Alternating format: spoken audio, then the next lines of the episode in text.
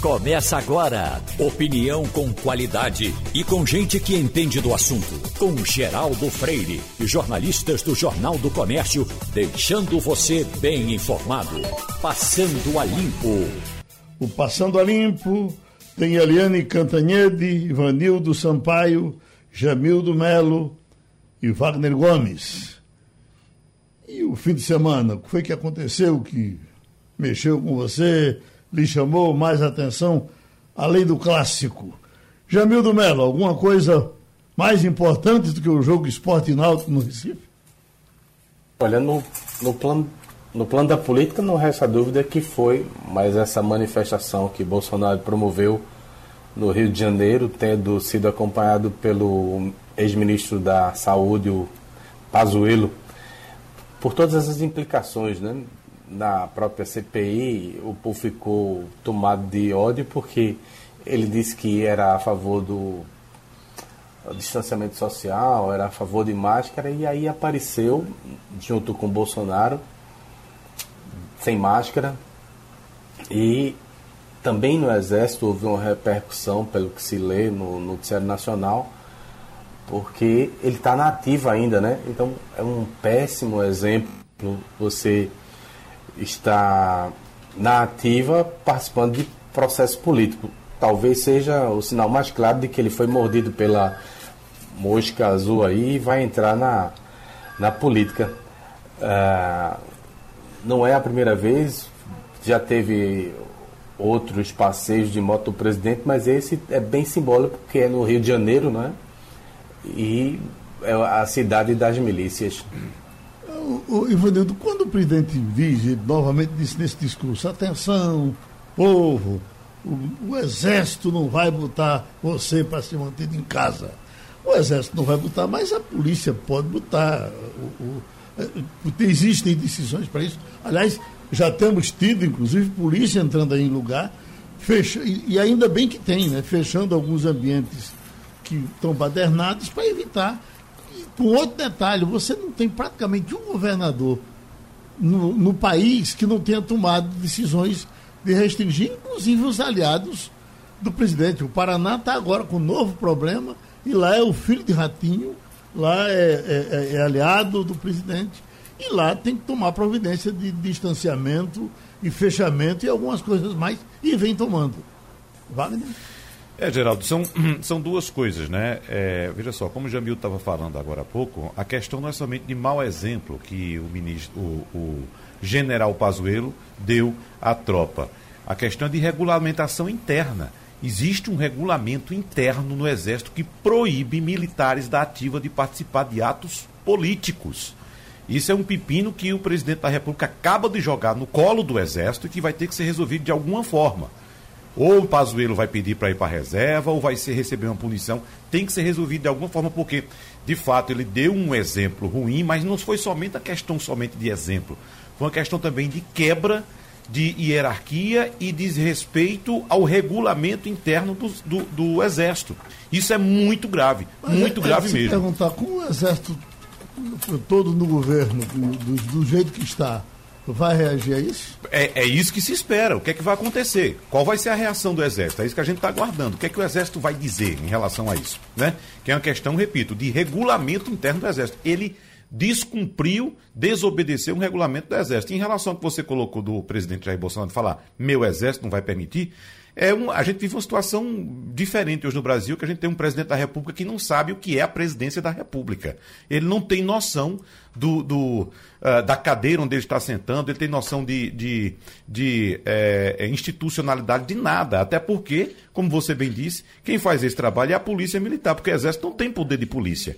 Não é o exército que vai para a rua abrir ou fechar o comércio. E a polícia vem fazendo. E a polícia vem fazendo, porque esse é o papel da polícia, esse não é o papel do exército. Então, nem isso ele sabe. Nós temos um presidente da República que não tem a mínima noção do que está fazendo, do que é ser presidente da República, da institucionalidade de presidência da República. É, sinceramente, uma situação bastante difícil que o Brasil está passando. Ivan, eh, eh, bom, eh, Jamildo Melo, ah, o encontro Lula e Fernando Henrique, qual a repercussão nos meios políticos? Foi interessante ou foi desinteressante? É, os petistas adoraram, porque é a confirmação de que Lula pode ser candidato em 22, né? Uma parte do PSDB não gostou nem um pouco, porque eles querem empinar o nome, seja do Eduardo Leite, lá do Rio Grande do Sul, seja do próprio Dora, Dória, em São Paulo. É, quem, quem é bolsonarista raiz tá, deu declarações né, do tipo é, FHC não sabe mais o que está falando, que ele está gagá. Eu acho um desrespeito. Não é nada disso. Ele tem todo o direito de falar o que quiser, se reunir, almoçar com quem quiser. Mas, de um modo geral, o PSB não aceitou bem, não gostou muito dessa maneira de FHC é, reatar publicamente, mostrar um respeito por Lula, né? E falar de uma possível aliança dos contrários aí para 22. Ô Jamildo, isso eu é, achei. Isso é uma coisa que Fernando Henrique não merece, é ser esculachado publicamente, né? Vagabundo, isso, aquilo, até porque ele, ele não tem, ele não, ele não trata os outros assim. Né? Uhum. Ele tem as posições dele, faz restrições a isso aquilo, mas eu não me lembro de uma coisa assim agressiva de Fernando Henrique no linguajar, uhum. ele sempre manteve a é. liturgia é. da política. Né? Liturgia da política que sempre teve muito respeito e educação, principalmente. Uhum. Né? Agora, em relação à posição do PSDB, Jamildo, eu enfatizo que eu acho que esse, essa nota do PSDB, essa posição do PSDB é mais um joguinho de cena. Então, por que o, o presidente Fernando Henrique se encontrou com o ex-presidente Lula no dia 12 de maio. E agora o PSDB vem falar, ninguém sabia no PSDB, só porque veio a público, o PSDB fala agora. E outra uhum. coisa, ali não foi somente a questão de encontro entre dois políticos. O encontro que ocorreu foi um encontro entre duas instituições. Duas instituições ex-presidentes da República. E que faz muito bem a democracia os homens públicos desse país sentarem e conversarem. Porque a gente sabe que, por exemplo, com o atual presidente da República não existe diálogo ele não tem capacidade intelectual para manter um nível de diálogo nesse nível. Veja, Mildo. É, eu fiquei muito triste quando eu vi esse tipo de colocação, porque quando não se tem argumento, o que é que acontece normalmente? Você parte para o ataque pessoal, né? Uhum. Por que não colocar é, justificativa ou contra-argumentação para não acontecer o tal encontro e, e tudo que se vislumbra a partir dele para 22? E aí se parte para o pessoal. Isso é uma peculiaridade dos dias atuais muito triste para quem acompanha a política, porque você não tem mais o debate sobre as ideias. Simplesmente virou uma coisa rasa, de tentar arrasar o outro a partir da pior é, escolhambação possível. Isso é muito, para quem acompanha a política, é muito triste. Professora infectologista Vera Magalhães, falar de vacinas e coisas da Covid-19 e, doutora Vera, a mim uma coisa que, que tem impressionado muito é que eu tenho encontrado amigos, muitos, que estão pegando a Covid, mesmo depois de tomar as duas doses da vacina. E não é um, nem dois, nem três, é muita gente. E acho que isso, de alguma forma, é ruim, porque desacredita um pouco a vacina, a gente perde um pouco a confiança nela, e a gente então precisa da sua voz para nos dizer por que, é que isso está acontecendo e se a senhora também está constatando esse volume eh, relativamente grande de pessoas vacinadas pegando a doença. É, bom dia, Geraldo. Veja bem, isso era esperado, porque a efetividade e eficácia da vacina não é 100%. Nenhuma vacina é 100% eficaz. Então, é, o que é que está existindo? Primeiro, a falta de vacinação com a rapidez necessária e a amplitude necessária. Nós já discutimos isso aqui em diversas ocasiões. A gente só teria uma tranquilidade enquanto 70% a 80% da população estiver vacinada. Enquanto isso, nós estamos com a vacinação lenta, apenas três vacinas em pequena quantidade, faltando insumo, e uma grande circulação viral. Nós estamos em plena expansão de infecções. Existem pessoas aguardando leito na UTI, então nós estamos num patamar muito elevado de transmissão viral. E a gente sabe que a eficácia da Coronavac e da AstraZeneca era em torno de 60% a 70%. Então é lógico que muita gente contaminada muita transmissão, vai haver pessoas que vão se agravar e vão para a UTI. A vacina não é 100% eficaz. Ivanildo Sampaio. Bom dia, professora Vera. Veja Bom bem, dia. eu sou é, de uma faixa etária que já tomou as duas doses da vacina. Uma coisa que me preocupou é ter notado que, ao que consta, nem, todo, nem toda instituição está cuidando bem da conservação da vacina. Pelo que se fala, ela deveria estar numa temperatura é, de congelamento, muito, enfim, protegida né, para que não sofresse calor. Isso em alguns lugares, em alguns postos de vacinação, isso não tem acontecido. É, tem alguém fiscalizando isso? Eu não sei, mas assim, de uma forma geral, o Programa Nacional de Imunização do Brasil é muito exitoso. E essas vacinas, essas duas, elas não precisam de nenhuma condição especial de refrigeração. É a temperatura de refrigerador normal, entre 2 e 8 graus centígrados. Então, eu não vejo assim que isso seja o problema. O maior problema é a falta de vacina. Apenas 40% do grupo prioritário, que são os idosos, se vacinaram no Brasil. É muito pouca gente. Mesmo assim, já houve uma redução importante do número de óbitos nessa faixa etária. Vocês observem que o maior número de óbitos hoje no Brasil ocorre nos indivíduos mais jovens, entre 20 e 40 anos, 20 e 50 anos, que são os não vacinados. Então, o problema não é a vacina, o problema não é a conservação, o problema é a falta de vacinação como deveria estar sendo realizada, porque, infelizmente, não houve a contratação das vacinas necessárias quando havia o momento da gente garantir, logo no início desse ano, essas vacinas. Agora tem que correr atrás. Então, é muito difícil. Doutora Vera, a gente falou muito de vacina e eu nunca lhe perguntei isso que vou perguntar agora, porque eu sempre achava que toda vacina resolvia o problema. Por exemplo, se a gente comparar a vacina do sarampo com a, a, qualquer uma dessas vacinas que estão chegando para a Coronavac. O sarampo é, é eficiente, é eficaz em quanto por cento? Veja bem, o sarampo aproxima de 100%, que é o caso da Pfizer.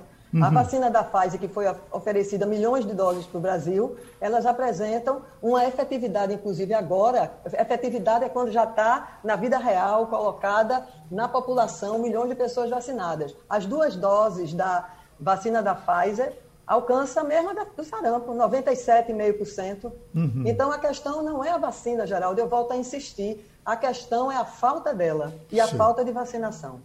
Oi, Wagner. Doutora Vera, a senhora toca em pontos importantes que precisam ser ressaltados, né? Um deles diz respeito à efetividade da vacina. Nenhuma vacina é 100% eficiente. Tem muita gente pensando que porque tomou a vacina pode fazer festa já. Então, mesmo aquelas vacinas que atingem o índice de eficácia bastante alto, elas não são 100% eficientes.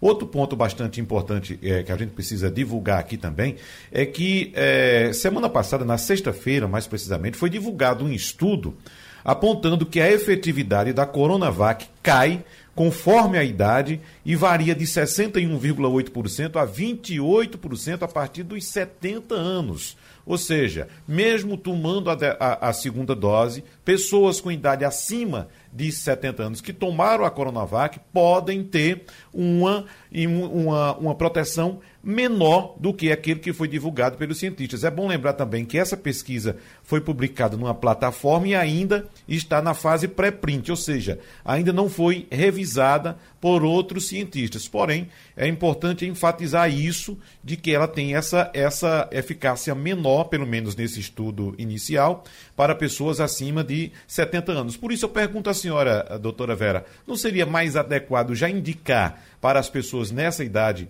outro tipo de imunizante? Veja bem, esse é o único estudo, eu, não, eu desconheço esse estudo, exatamente por ele ainda não ter sido publicado. Eu li outros estudos que já foram publicados e mostram que a Coronavac tem uma resposta muito boa também nos indivíduos idosos. Então, eu acho que é cedo para desaconselhar essa vacina em indivíduos idosos. E é muito importante também enfatizar que a própria vacina da gripe, a própria vacina da gripe, ela cai muito de efetividade, a efetividade cai muito em indivíduos idosos. Então, em torno de 40%, que são os que mais precisam. Agora, o que eu sei é que aqui no Brasil já houve uma redução importante do número de óbitos em idosos. Então, isso é claro. Agora, mesmo com, eu falei, 40% apenas dos idosos vacinados. Então, eu acredito que esses dados, eles precisam ainda ser comprovados. é melhor tomar a vacina Coronavac, é melhor tomar a vacina AstraZeneca. A AstraZeneca, inclusive, fora do Brasil, está sendo recomendada mais para pessoas acima de 55, 60 anos, não é para minimizar aquela questão dos efeitos adversos, que são raros, mas eu sempre disse, eu ofereço o meu braço para qualquer vacina. Agora, com o tempo, vai se observar qual é a melhor vacina. Agora, a vacina Coronavac está me surpreendendo, principalmente com os estudos de efetividade que uhum. ocorreram no Chile e em outros locais. É, é só para enfatizar o que Geraldo apontou e que a senhora levantou também, que eu, eu gostaria de enfatizar também, doutora Vera, esse ponto importantíssimo, que mesmo com eficácia, digamos, um pouco menor da Coronavac em relação às outras vacinas, a gente já tem um claro quadro de redução importantíssima de internamentos e também de óbitos de pessoas idosas. E como a senhora bem enfatizou, bem registrou aqui, hoje o maior número de internados nas UTIs é de pessoas mais jovens, abaixo dos 60 anos de idade, Geraldo. Agora, doutora Vera, é, eu tenho amigos que viajam e que se vacinaram aqui, e com essa facilidade que está havendo de vacinação, por exemplo, nos Estados Unidos, onde você compra um chocolate e o cara lhe dá uma vacina, ele eh, vai se vacinar também com outra vacina lá. Isso é desaconselhável? Isso não, não, não dá em nada? Ou isso é prejudicial? Veja, prejudicial não é, mas eu acho injusto. Eu acho que nós estamos é, passando por uma crise moral e ética, além de política e econômica. Entende? Porque a gente teria tido condições, o Brasil teria, teve todas as condições de obter essa vacina para que é, a população, de uma forma geral, toda fosse vacinada, principalmente respeitando os grupos prioritários, que são as, aqueles que estão em maior vulnerabilidade de complicar com a Covid. Enquanto isso, vai restar para as pessoas de alto poder aquisitivo, né, que podem ir para os Estados Unidos se vacinar. Então, eu não acho que a pessoa deva deixar de ir, mas eu não acho correto que o Brasil não tenha disponibilizado, o Brasil enquanto governo, não, é, não tenha disponibilizado a vacina para realmente quem precisa. Mas é lógico que também a pessoa não pode é, deixar de fazer sua vacinação porque houve um problema é, estratégico não é, e, do governo. Oi, Jamildo. Doutora Vera, bom dia. Bom é, dia. A gente assistiu aí nesses últimos dias, nas últimas semanas, imagens assim aterrorizantes sobre é, a Índia, né? Tá sofrendo muito com a, a, a, coronavírus. Você vê os crematórios sendo usados para tentar. Falam em 4 mil mortes, chegou até 4 mil mortes por dia. Então, quando chegou essa notícia de que uma variante indiana bateu lá no Maranhão, é, você pensa, ih, lascou, agora vem para cima da gente. Já temos 450 mil mortes é, é um pouco de alarmismo. Tem, já li alguma coisa pela internet, gente dizendo que vai chegar a um milhão de pessoas mortas com essa terceira onda. Como é que se evita isso? Isso é muito alarmismo. Não tem como isso acontecer para a população ficar mais tranquila em relação a essa qualidade, essa quantidade de novas cepas aí em circulação. Veja bem, não tem alarmismo nenhum. Nós já estamos com 450 mil pessoas mortas isso representa muito. A gente não pode menosprezar, a gente é, não pode é, dizer que isso não é nada demais. E ninguém quer aqui alarmar nada. A gente está baseado em opinião técnica e científica. Então, nós estamos muito preocupados. Existe um estudo recente americano que mostra que, se continuar com esse ritmo de vacinação no Brasil, nós teremos 750 mil mortos até agosto. Então, isso é muito trágico. Essas imagens da Índia são muito tristes, mas nós tivemos essas imagens aqui no Brasil também, tá certo? Houve falta de oxigênio, houve falta de leito, ainda há falta de leito. Aqui em Pernambuco existe uma fila com mais de 200 pessoas aguardando leito na UTI, essa é a informação que eu tive recentemente. Então, você veja, em Manaus foi um caos também.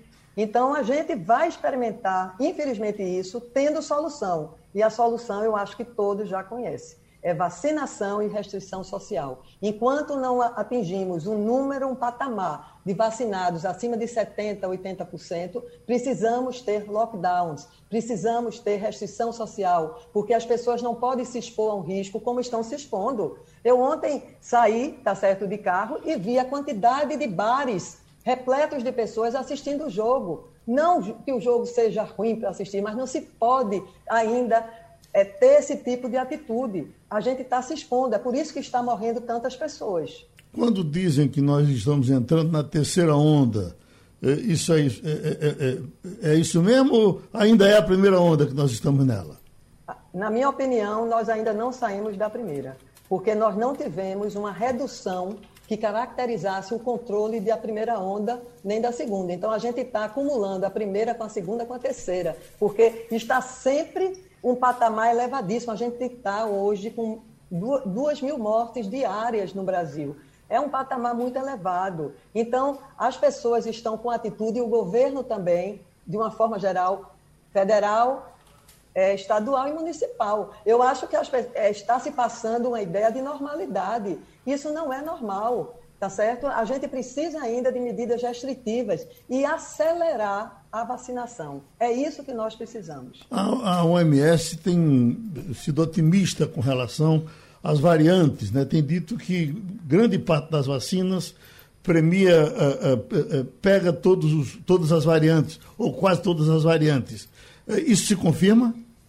Se confirma, não só a OMS, como eu estava vendo um estudo recente, não é? Tanto a vacina da Pfizer como a AstraZeneca. A AstraZeneca ela não se saiu tão bem em relação à vacina é, da África do Sul, mas estudo, a casuística foi pequena. Então acredita-se que haja uma efetividade também da Coronavac, apesar dos estudos ainda não, não terem sido amplificados. Mas aqui ela parece controlar bem a P1, que é a variante que ainda hoje está em maior circulação, mas é lógico que a indiana chegou, vai também ocupar, mas a mais temível é a inglesa, porque além de ter uma maior transmissão, ela, ela tem uma maior transmissibilidade, ela tem maior, uma maior virulência, ela causa casos mais graves. Mas as vacinas atuais podem baixar um pouco a, efic a eficácia, mas elas têm capacidade de proteger. Mas pode ser que daqui a algum tempo isso não ocorra. É por isso que a gente tem que tomar essa atitude rápida. Primeiro, compreender o problema, aceitar o problema e traçar a estratégia.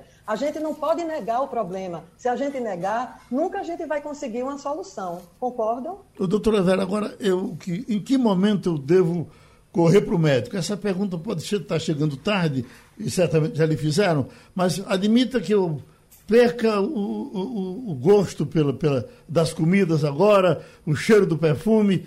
Eu já, já, já devo correr para o hospital? Olha, Geraldo, as pessoas que têm comorbidades, as pessoas idosas, elas não precisam correr para o hospital, mas precisam se comunicar sim com o médico. Muitos pacientes eu acompanho à distância por, por telefone, por vídeo. Então, isso é o que é realizado. Então, você faz a oximetria, você conversa, você olha para o paciente, mas você precisa ser monitorado. Uhum. As pessoas com comorbidade e todas as pessoas com Covid de uma forma geral, mas principalmente os com comorbidades, eles precisam ser monitorados. Não é ir para o hospital para é, abarrotar a emergência, mas ser monitorado, porque o médico vai saber qual é o momento correto de encaminhar para uma emergência. Oi, Doutora Vera, eu tenho um dado aqui que eu acabo de receber que ressalta a importância da vacina. Escute só. Eu recebi do SAMU a informação que na primeira onda, na chamada primeira onda, ou seja, no ano passado, o SAMU teve quase 500 afastamentos por Covid e um óbito dentre os profissionais que atuam no SAMU do Recife. Agora, em 2021, o SAMU não tem nenhum profissional afastado por causa da Covid. A diferença, segundo a informação que eu acabo de receber do SAMU Recife, é que todos os profissionais que atuam no SAMU Recife estão vacinados. 90 deles, 90% deles com a Coronavac e 10% com a AstraZeneca. Isso ressalta, é um dado importante para ressaltar a importância da vacinação, como a senhora está lembrando, doutora Vera. Isso mesmo, e lembrar que o Brasil foi o país que mais é, houve morte, morte dos profissionais de saúde até agora. Então, é trágico. E você veja que já houve uma redução importante. E essas pessoas estão se expondo. Agora, obviamente, devem estar com os EPIs adequados. O importante é se vacinar, mas se proteger também, não é com máscara, com distanciamento. Então, tudo isso é uma associação de medidas que fazem com que a gente tenha uma redução do número de óbitos. Outra vez, o nosso agradecimento à professora Vera Magalhães, infectologista pela participação no Passando a Limpo. O 13 terceiro dos aposentados. Estamos com o advogado previdenciarista, doutor Saraiva, e a, a, a, é impressionante, doutor Saraiva, como isso repercute junto aos aposentados. É impossível você encontrar três aposentados eh, em algum lugar que o assunto 13 terceiro não saia. O que é que o senhor recomenda para os que vão receber agora, já a partir de amanhã, o 13 terceiro dos aposentados? Bom dia, Geraldo. Bom dia, ouvintes da Rádio Jornal. Prazer falar com vocês. Olha, Geraldo, essa angústia e ansiedade em prol do 13 terceiro que será antecipado também reflete a política salarial, já que há um encolhimento salarial nos proventos dos aposentados. Isso atrapalha qualquer organização financeira, né, e principalmente numa época complicada como essa. A orientação é, é tentar ter parcimônia na utilização desse gasto, desse crédito, aliás. Né, como vai gastar isso aí? Porque é, no ano, no final do ano, né, normalmente esse 13 terceiro serve para pagar despesas atípicas, como IPVA, IPTU, entre outras despesas, é, o aposentado não vai mais poder contar com esse valor, né, porque foi antecipado. Nem tão pouco parece, vamos dizer assim, confiável que um projeto de lei que institui o 14º salário nessa época pandêmica também vai ocorrer. É, é muito pouco provável, numa época de extremos gastos é, fiscais, isso possa estar ocorrendo. Então, a ideia é, se há alguma despesa para ser feita no curso do ano, que se reserve uma quantia né, para é, o recebimento desse 13 terceiro poder ser suficiente, não apenas agora no início, no primeiro semestre de 2021, mas que também possa fazer frente a, a outras despesas no segundo semestre. Ivanildo. Bom dia, doutor Saraiva. É, é, esta semana, a Receita Federal deve começar a fazer a devolução das pessoas que fizeram suas declarações e têm direito à restituição. Eu pergunto ao senhor, qual é o impacto disso na economia local, economia pernambucana? Olha, tanto o 13 terceiro como a, devolução promovida pela Receita Federal, ela tem um, impacto muito grande. Não foi por outro motivo que o governo resolveu é, repetir o que fez em 2020, que foi a antecipação. É, são 30, mais de 31 milhões de aposentados e pensionistas que vão receber esse crédito é, o que replica, vamos dizer assim, uma quantia da ordem de 25 bilhões apenas em relação ao 13 terceiro salário, sem contar essa, esse outro crédito é, disponibilizado pela Receita Federal do Brasil. Lembramos que muitas economias é, de cidades pequenas do interior, de municípios, que se sustentam praticamente e se confiam né, na, na, na, renda do, do idoso, na renda do aposentado. E isso tem uma repercussão muito grande em pequenas cidades, onde o saláriozinho né, do, do, aposentado vai é, movimentar o comércio, a feira e outros itens é, de gasto de consumo. Então, é, tem uma importância macro na economia nacional, numa época em que o desemprego anda alto, em que muitos que poderiam estar na fase economicamente ativa estão é, contando com o apoio de um, de um ente da família que seja idoso e que receba essa renda porque está desempregado. Né? Então tem uma importância muito grande na economia para fazer a movimentação e o governo atenta a isso, repetiu a dose, então logo a diretriz orçamentária foi liberada no Congresso Nacional. Agora, doutor Romulo Saraiva, o, o, a pressão para o governo é, continuar pagando o auxílio é, emergencial e aumentar, voltar aos 600 reais, ela é muito grande.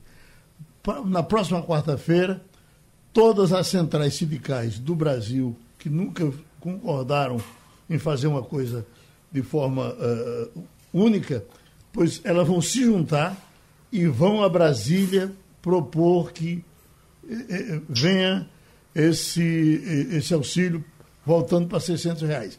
Já falam numa PEC que está sendo preparada pelo governo para partir para isso, até porque tem a questão de popularidade do presidente que não está bem no momento e ele sabe que com isso ele pode alavancar. Deus sabe as consequências que o país pode ter com isso. Mas o senhor acredita nessa possibilidade?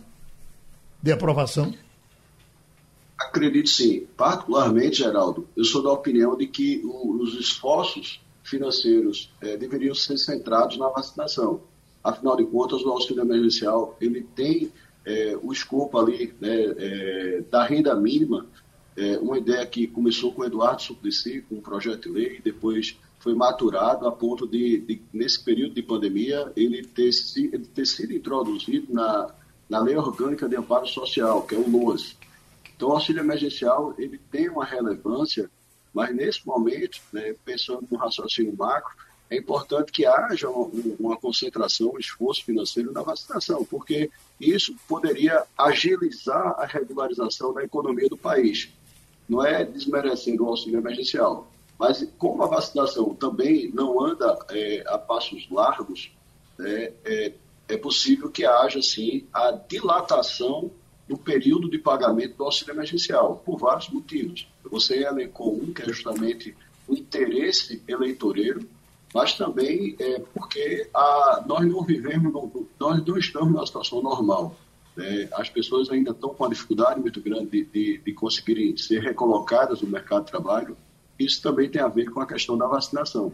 Então, é possível, não se sabe exatamente se haverá a força política para poder tirar isso do papel e por quanto tempo será a dilatação e por qual valor. Né? Fala-se já começam as especulações no ambiente político para que seja no, no patamar é, equivalente ao que foi praticado no ano passado, né? o que traz mais despesas públicas, inclusive, Geraldo, é, só para se ter a ideia do impacto financeiro que isso pode trazer, trazer nas contas públicas, há uma promessa de, de nova discussão em relação às leis de diretrizes orçamentárias, né, de fazer emendas, e não foi por outra razão que os precatórios federais que são pagos a todos os credores que tiveram êxito em alguma demanda contra a administração pública acima de 60 salários mínimos, ficaram travados.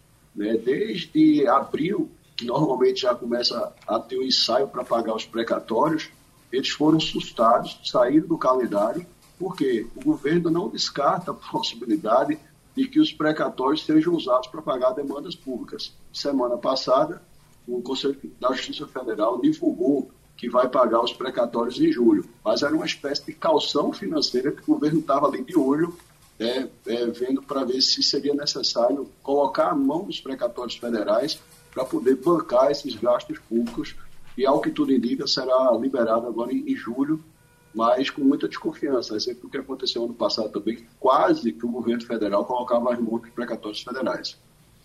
Pronto, nosso agradecimento outra vez ao doutor Rômulo Saraiva pela sua contribuição.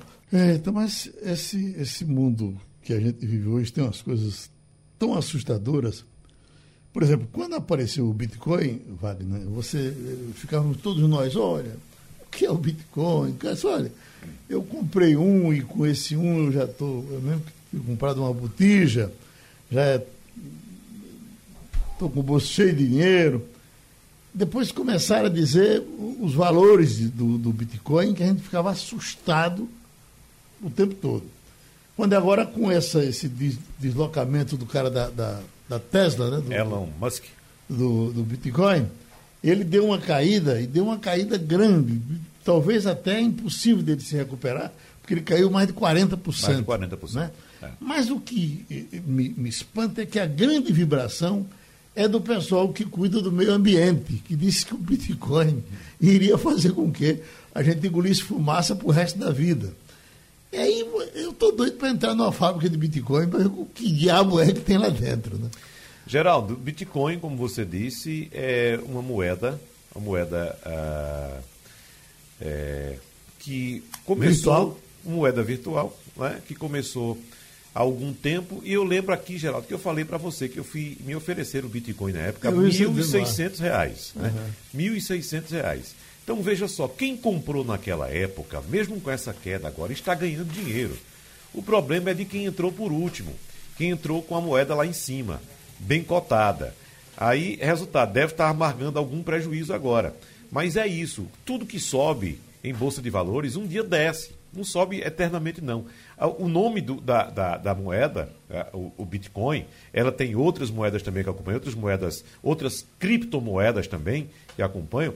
Ela, ela, ela faz parte de um, de um, um, um, um investimento chamado é, é, é, investimento de bolsa, que é renda variável, perdão, perdão pelo a demora de achar o termo. Renda variável. E o nome já diz, renda variável, ela varia. Ela não fica o tempo todo subindo, nem um pouco tempo, todo o tempo caindo. Ela varia, uma hora sobe, outra hora desce. Por que ela subiu é, é, bem recentemente? Porque Elon Musk anunciou que os carros da Tesla poderiam ser comprados por Bitcoin. Então, quem tivesse Bitcoin poderia comprar os carros da Tesla. Uhum. Não é isso? Resultado, depois ele desistiu. A era subiu, valorizou-se. Depois ele desistiu, disse: olha, não vamos vender mais carro pelo Bitcoin. Ela caiu. Isso é normal, isso é um movimento especulativo que acontece muito, muito, muito comumente na Bolsa de Valores. Se, se o, o, mundo é, cada vez mais se preocupa com a questão ambiental e você tem uma moeda que pode inviabilizar o, o, o ambiente do mundo, que é uma coisa absolutamente estranha na cabeça de quem não entende. Os que entendem talvez tenham outra explicação. Mas para mim, que se você me der um Bitcoin, eu jogo fora. Você, você não faça isso é não. É Bitcoin na minha cabeça. Não, não, jogue fora não, me dê que eu quero. Mesmo caindo, eu quero. Agora, se você for dado, eu quero. Já estamos com a Eliane? Oi, sim. Não, então se for dado, eu quero. Então é preciso... Oi, Ivanildo, Bitcoin lhe, lhe agrada? Não, Geraldo, não agrada. Eu gosto, não sei como é a liquidez dela, não sei se no dia que eu quiser tirar é, o meu investimento eu consigo não sei se ganhei ou se perdi, é, não toco nela, eu gosto de dinheiro que eu pego dele, sinta na minha mão. Ô, ô Ivanildo, deixa eu dizer que liquidez tem demais, viu? Pode ter certeza. Tem liquidez. Você compra e vende a hora que você quiser. Mas assim, é preciso ter esse entendimento que trata-se de uma renda variável, uma criptomoeda, né? uma moeda virtual, como o Geraldo disse, e a gente vai continuar tendo a presença cada vez mais forte dessas moedas virtuais. A gente está vendo aí que o dinheiro em papel está sendo substituído, lentamente aqui no Brasil, mas está sendo substituído. Nós fazemos já transações pelo Pix. Você pode fazer compras na rua é, sem estar com sua carteira, basta ter o seu celular, você faz suas compras. Então, isso faz parte da digitalização da moeda. E os próprios bancos centrais estão buscando suas moedas virtuais também, para exatamente fugir do, do papel que vai se acabar não adianta. Ou cedo ou tarde, mesmo que demore no Brasil, o dinheiro em papel, a cédula como a gente conhece, vai se acabar. Quanto você investiu em Bitcoin? Ivanildo, eu acabei de dizer, eu me arrependo do dia que me apresentaram uma proposta para comprar um Bitcoin a R$ 1.600. Eu não comprei, porque exatamente tinha esse receio, não sabia o que era. Vou botar R$ 1.600 numa coisa que eu não sei o que é. Falta de conhecimento, claro. e por isso fui prudente foi correto, né? Mas veja só, se eu tivesse comprado naquela época, os meus R$ 1.600 já teriam se transformado em 200 mil reais. E isso foi me oferecido há 5, 6 anos atrás. Jamildo, você que é investidor, está interessado no Bitcoin ou está mais preocupado com o meio ambiente? Não, é justamente ao contrário. Para mim, essa é coisa para quem tem dinheiro sobrando. Eu não tenho dinheiro sobrando, não vou investir numa coisa dessa. Não, nem, nem acompanho, está muito longe da minha realidade. Pronto, então vamos trazer a Eliane Cantanhede para a nossa conversa das segundas-feiras. Eliane, eu queria já abrir com você na, na, em cima dessa questão dos militares do governo, até porque tem uma pesquisa da Folha de São Paulo que foi divulgada ontem, 54% da população rejeitam militares no governo. E, inclusive, me lembro que com todos nós aqui, quando a, no começo do governo, quando vinha aquela discussão, bota um general ou não bota, eu acho que todos nós dizíamos, olha, qual é o problema? Bota. E, e, e, desde que o general seja competente, é importante que ele trabalhe e preste o serviço dele. Agora, também, nós, eu acho que ninguém defenderia que fosse de uma forma uh, uh, tão generalizada, que você tivesse, até perdesse a conta dos militares que entrando no governo, só de generais são seis. Bom, então a gente já sabe que a população não acha que, é razoável que se coloque militar demais no governo. E com essas consequências que estamos tendo, com o que acontece agora com o general Pazuello, Aí eu lhe pergunto, lá por trás, nos bastidores, o que é que se diz, já que nós temos um governo cheio de militares, mas temos militares que não estão no governo? Como é que essa divisão vai, vai se somar? Olha, Geraldo, bom dia, bom dia também, colegas, ouvintes. Você falou uma palavra-chave nessa questão que é divisão. Né? É, ontem, com essa presença do general Pazuello, que é um general da ativa do Exército Brasileiro, numa manifestação política, né, uma manifestação política, inclusive contra é, instituições, ele sem máscara, tudo isso, isso causou assim um furor entre oficiais do Exército Brasileiro. E há um temor de que o presidente Bolsonaro esteja agindo deliberadamente para dividir as Forças Armadas. Isso é de uma gravidade enorme, porque as Forças Armadas vivem em cima de ordem, disciplina e hierarquia. Se um general da ativa pode quebrar o estatuto militar, quebrar o regulamento do Exército Brasileiro para ir para palanque, fazer discurso em ato político, de repente amanhã né, os comandantes militares não têm mais controle sobre suas tropas, porque aí os cabos vão querer ir também, os tenentes, os majores, capitães e quem sabe outros generais. Aí um vai para para o palanque do Lula, o outro vai para o do Bolsonaro, o outro vai para, sei lá, Ciro Gomes. E o que, que é isso? Isso é desmoronar os princípios basilares das Forças Armadas. Então, há muita preocupação e o presidente Bolsonaro, desde o início, a gente tem que olhar lá atrás, né, Geraldo? O que, que é o Bolsonaro? O Bolsonaro bate no peito e diz que é militar. Ele não é militar, ele deixou de ser militar há mais de 30 anos é, e saiu do Exército pela porta dos fundos como um capitão insubordinado que foi julgado e passou por um voto um voto, é, porque ele tinha suspeitas e croquis até para jogar bombas em próprios militares. E agora, esse mesmo capitão insubordinado, ele é, atrai vários militares para o governo, botar um general para ser ministro da saúde no meio de uma pandemia, um general que nunca ouviu falar em SUS, que não sabia o que era uma curva epidemiológica, ou seja, ele encheu o Ministério da Saúde de militares, ele é, botou militares na cultura. O que, que militar entende de teatro, de cinema, na cultura, na educação, no meio ambiente?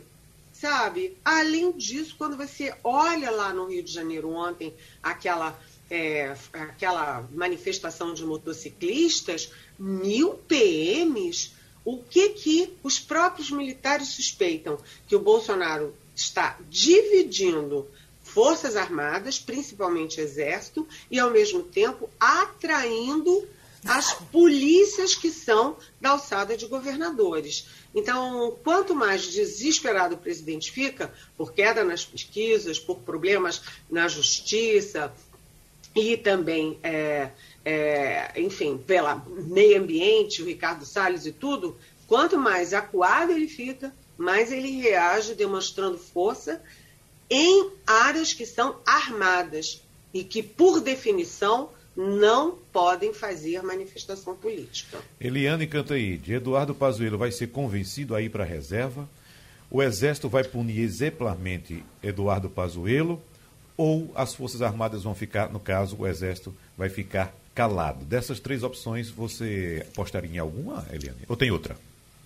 Olha, o Lauro Jardim, que é colunista do Globo, deu ontem a informação de que o ministro da Defesa, o general Braga Neto, já trocou um telefonema ontem mesmo com o comandante do Exército, o general Paulo Sérgio, ambos de quatro estrelas. Né? E. Hum, e a situação deles é muito complicada. Eu falei com é, generais, falei com coronéis, falei com gente que, enfim, que está dentro, que conhece a vida militar muito de dentro, e eles acham que o Bolsonaro botou o exército numa contra a parede, numa sinuca de bico, porque é inadmissível um general da ativa participar num ato como aquele, ainda mais sem máscara, né? Depois de ter dito para a CPI que não, lá no, no ele estava no shopping sem máscara, ah, porque pisoteou a máscara, porque perdeu a máscara, que era mais uma mentira, agora ele participa ostensivamente de um ato sem máscara. Mas isso é um detalhe, né? É, e é inadmissível. E o que, que é possível fazer? Punir o general?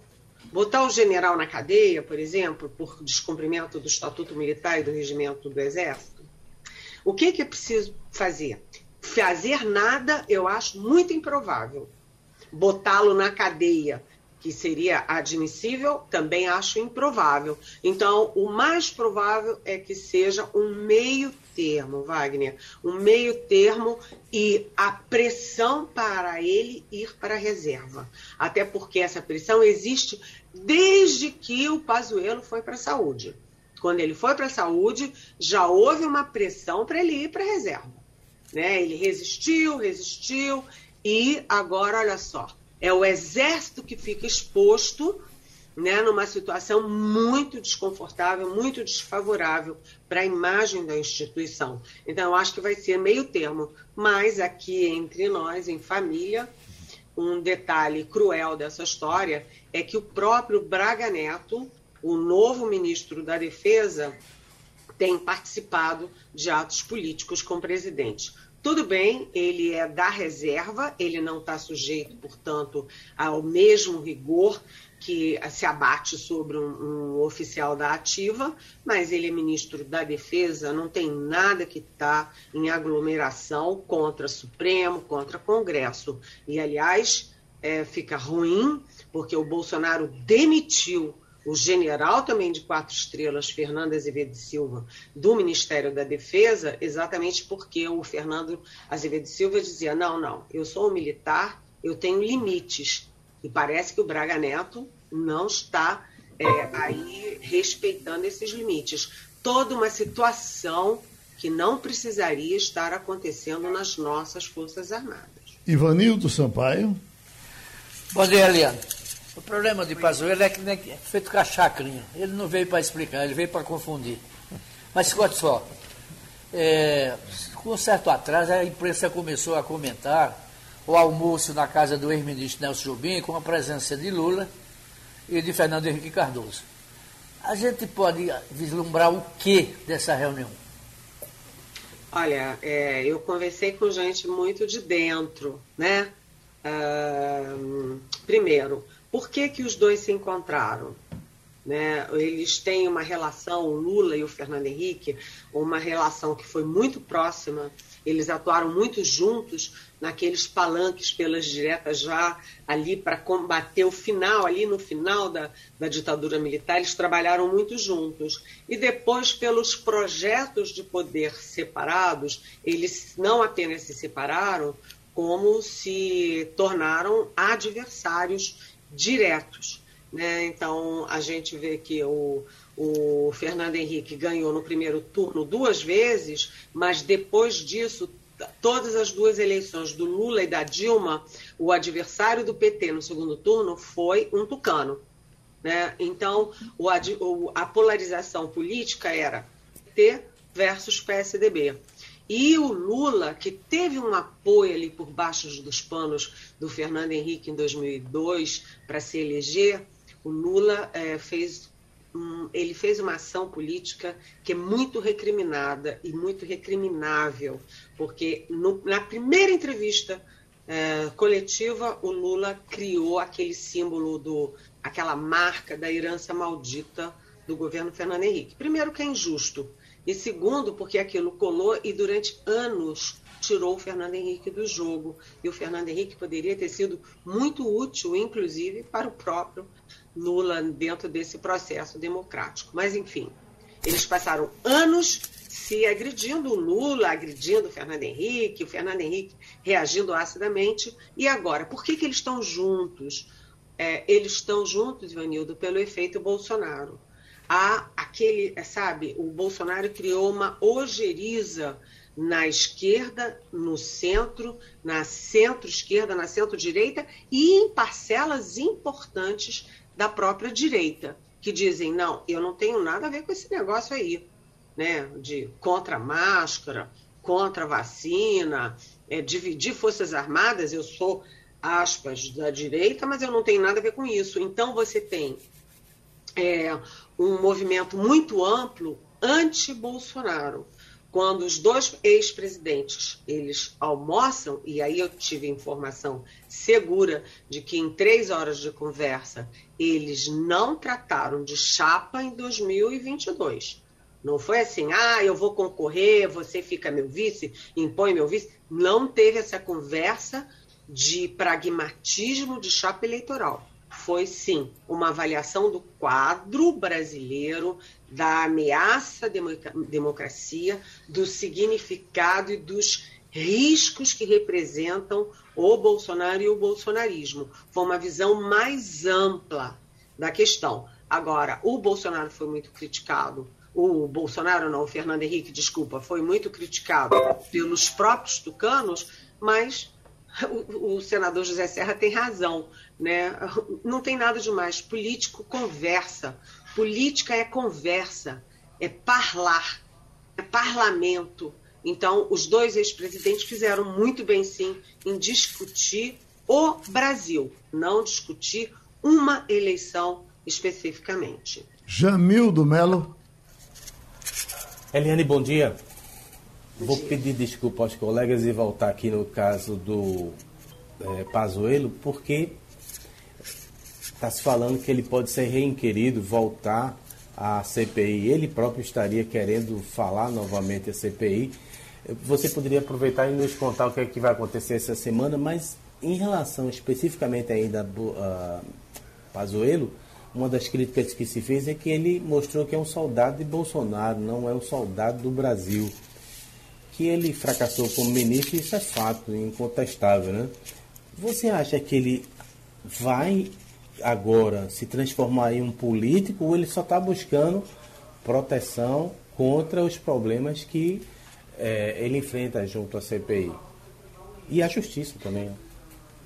Olha, uh, Jamildo, eu estava conversando antes de entrar, até por isso me atrasei um pouquinho, eu estava conversando com o senador Omar Aziz, que é o presidente da CPI. E o Omar Aziz me confirmou né, nessa entrevista que ele é, vai, sim, na quarta-feira, já convocar novamente não apenas o Pazuello, mas também o atual ministro da Saúde, Marcelo Queiroga. Por quê? O Pazuello, pelo óbvio, né, ele disse que lá, ele pediu desculpas, o Pazuello, para milhões de brasileiros por ter entrado no shopping sem máscara. E ontem ele estava lá de novo sem máscara, ali numa aglomeração. Isso é uma é deseducativo, é você dizer para as pessoas, não precisa usar máscara não, se contaminem, olha aí, olha, vai todo mundo morrer mesmo, aquelas coisas que o Bolsonaro diz. Então, Pazuello reconvocado e o Queiroga, por quê? Porque o Queiroga na CPI, ele disse que era a favor do isolamento social, que era a favor das máscaras, que era a favor da vacina, que era a favor da ciência.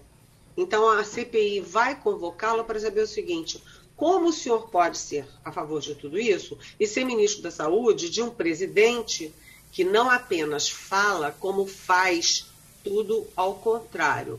Então é aí um momento de tensão é, de tensão, a tensão está crescendo entre a CPI e o Palácio do Planalto, e é, lá vai de novo, né? Pazuello, para a CPI, muito bem treinado, ele sabia exatamente as mentiras que ele ia falar, e o Marcelo Queiroga, que ficou numa saia justa danada, porque ele defende tudo o oposto do chefe dele. E agora ele vai ser confrontado diretamente em relação a isso.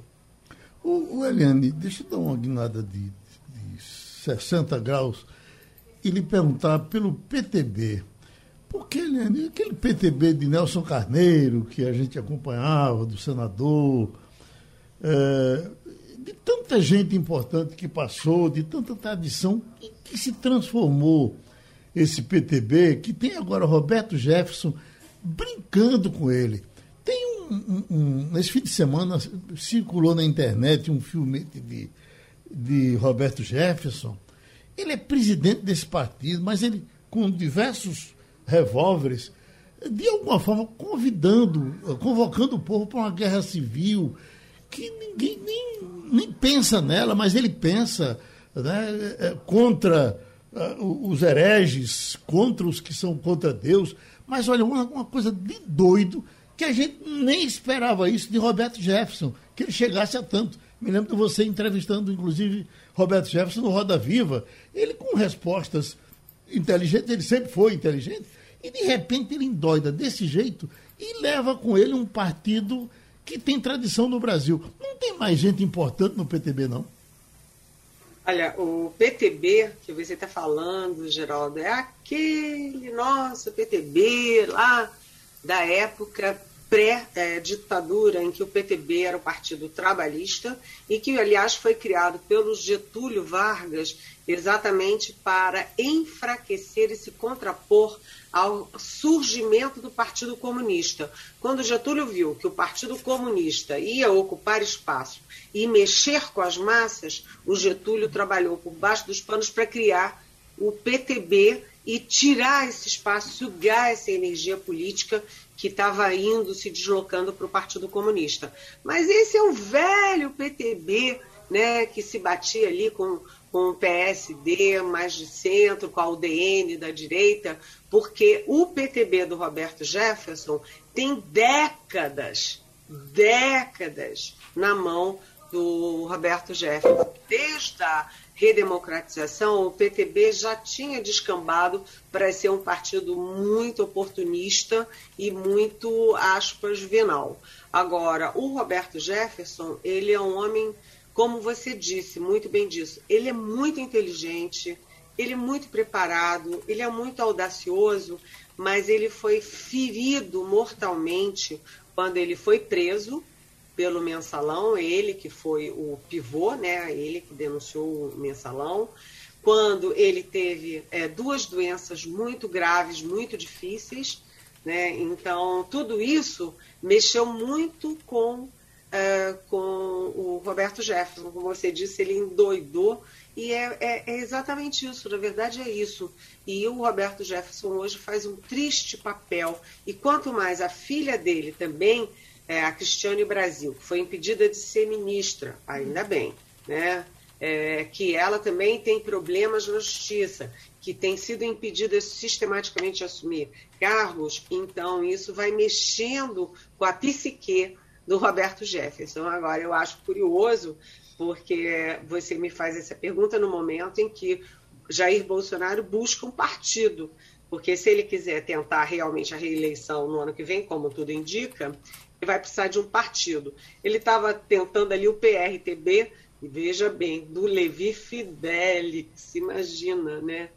Falar em nova política com o Levi Fidelix. O Levi Fidelix morreu e a mulher dele, os filhos, quem herdou o partido, tá aí dizendo: opa, Bolsonaro não quer a sigla, quer abocanhar um partido inteiro, então eles estão dando um, um break nisso. E uma outra alternativa seria o PTB. Seria de. Assim, eu não sei como que os bolsonaristas raiz entendem isso. Eles que defendiam tanto a Lava Jato, o Sérgio Moro, né, a nova política. Como é que eles podem ver isso, né? É uma questão, né? Eliane, um abraço grande. Essa semana vai ser pesada de novo? De novo, toda semana, Geraldo. As semanas em Brasília têm sido muito, muito pesadas. Amanhã a gente tem na CPI a tal a capitã é, cloroquina, a doutora Mayra, é, que é uma defensora ferrenha e que fez aquele Tratecov, aquela plataforma, que, que aliás o Omar Aziz criou um bom momento da CPI, quando ele disse, nossa, o, o disse, não, foi hackeado, aquilo não era do Ministério, foi hackeado.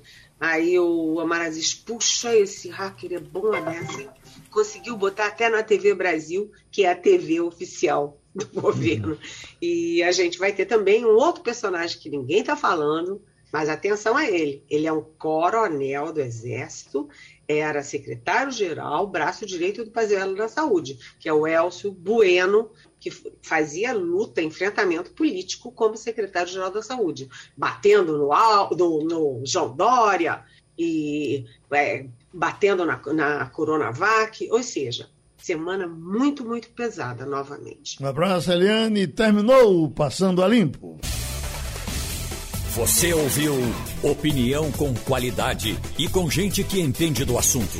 Passando a Limpo.